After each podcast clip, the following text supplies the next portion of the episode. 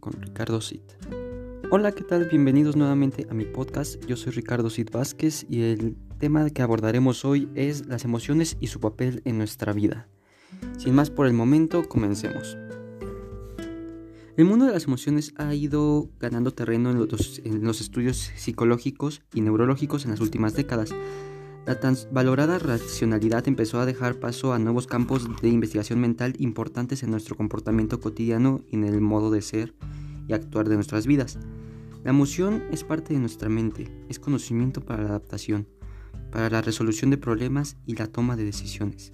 Vivir contando con nuestras emociones supone dar respuesta apropiada a los campos de la vida diaria y disfrutar de la misma. Pero hoy en día todavía las emociones y el tratar de ellas suscitan cierto miedo o preocupación. Nos sentimos inseguros al afrontar nuestra emotividad.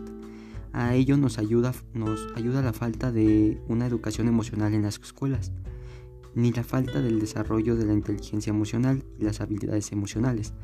No, no recibimos una tutela emocional que nos guíe en nuestro modo de, de conducirnos y hacer frente a nuestras emociones. Las las manejamos a través de las creencias que nosotros mismos nos hemos inventado sobre cómo es mejor afrontarlas. Basada en nuestras experiencias previas, nuestra inseguridad en, nuestro, en su manejo nos hace pensar que controlarlas es lo mejor, no dejando que afloren a la superficie, pero la emotividad surge en nuestro interior y nos mueve deseos, miedos, odios, dolor que muchas veces nos dominan y desbordan. Nuestro cerebro emocional está integrado por el sistema límbico destacado la amígdala y, la, y el hipocampo como centros generadores de las emociones. La primera como alarma y procesadora de las emociones, el segundo registrado y creando una memoria a corto y largo plazo, ambos forman la memoria emocional, la carga emocional de las experiencias que se quedan marcadas en la mente. Sin ella no hay acceso a las emociones ni al aprendizaje emocional, lo que incapacita al sujeto para la toma de decisiones.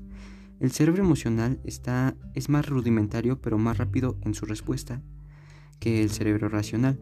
Está diseñado para la supervivencia y adaptación para responder a estímulos que supongan un riesgo para nuestra existencia o para la acción ante sucesos cambiantes.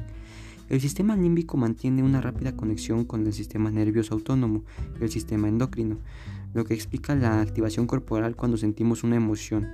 Está ligado íntimamente con nuestro cuerpo, por eso al sentir una emoción se generan sensaciones corporales y unos pensamientos asociados a ella. Es más fácil acceder a ellas a través del cuerpo que por la palabra. Por eso también los medios más inocentes, inconscientes, como el arte, son buenos vehículos para la terapia emocional, puesto que movilizan los recuerdos de la amígdala.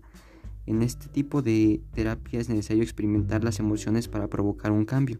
Con tal experiencia podemos dar sentido a nuestras emociones y buscar una nueva forma de entender nuestros sentimientos. Cada emoción tiene su función. Estudios al respecto que hizo el científico Paul Ekman han demostrado que hay por lo menos seis emociones innatas, alegría, tristeza, miedo, asco, enfocado, en, enfado y sorpresa. Pero muchas veces es difícil identificar porque, porque camuflan unas a unas a otras. Además hay amalgama de términos que se confunden con la emoción. Así los sentimientos se formarían por, por la unión de emociones y los pensamientos asociados a ellas.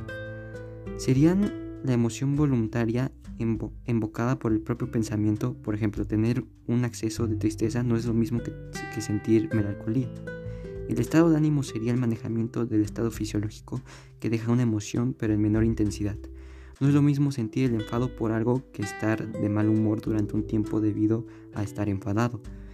El temperamento es la tendencia a evocar una emoción ante una determinada situación por nuestro aprendizaje o experiencia emocional. Desde mi punto de vista, mi conclusión es que en nuestro día a día debemos ser conscientes de que nuestro modo de sentir nos influye y dirige casi tanto o más que nuestro propio razonamiento. El ser feliz no se piensa, se siente.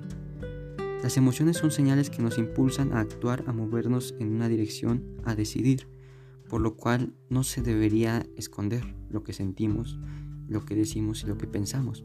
Es algo que se debe expresar claro, con el debido respeto y sin afectar a nadie más, pero es algo que se debe expresar porque cada quien es libre de decir lo que piensa. Bueno, espero que les haya gustado el tema que abordamos hoy, los veremos en un próximo capítulo. Gracias por su atención. Hasta luego.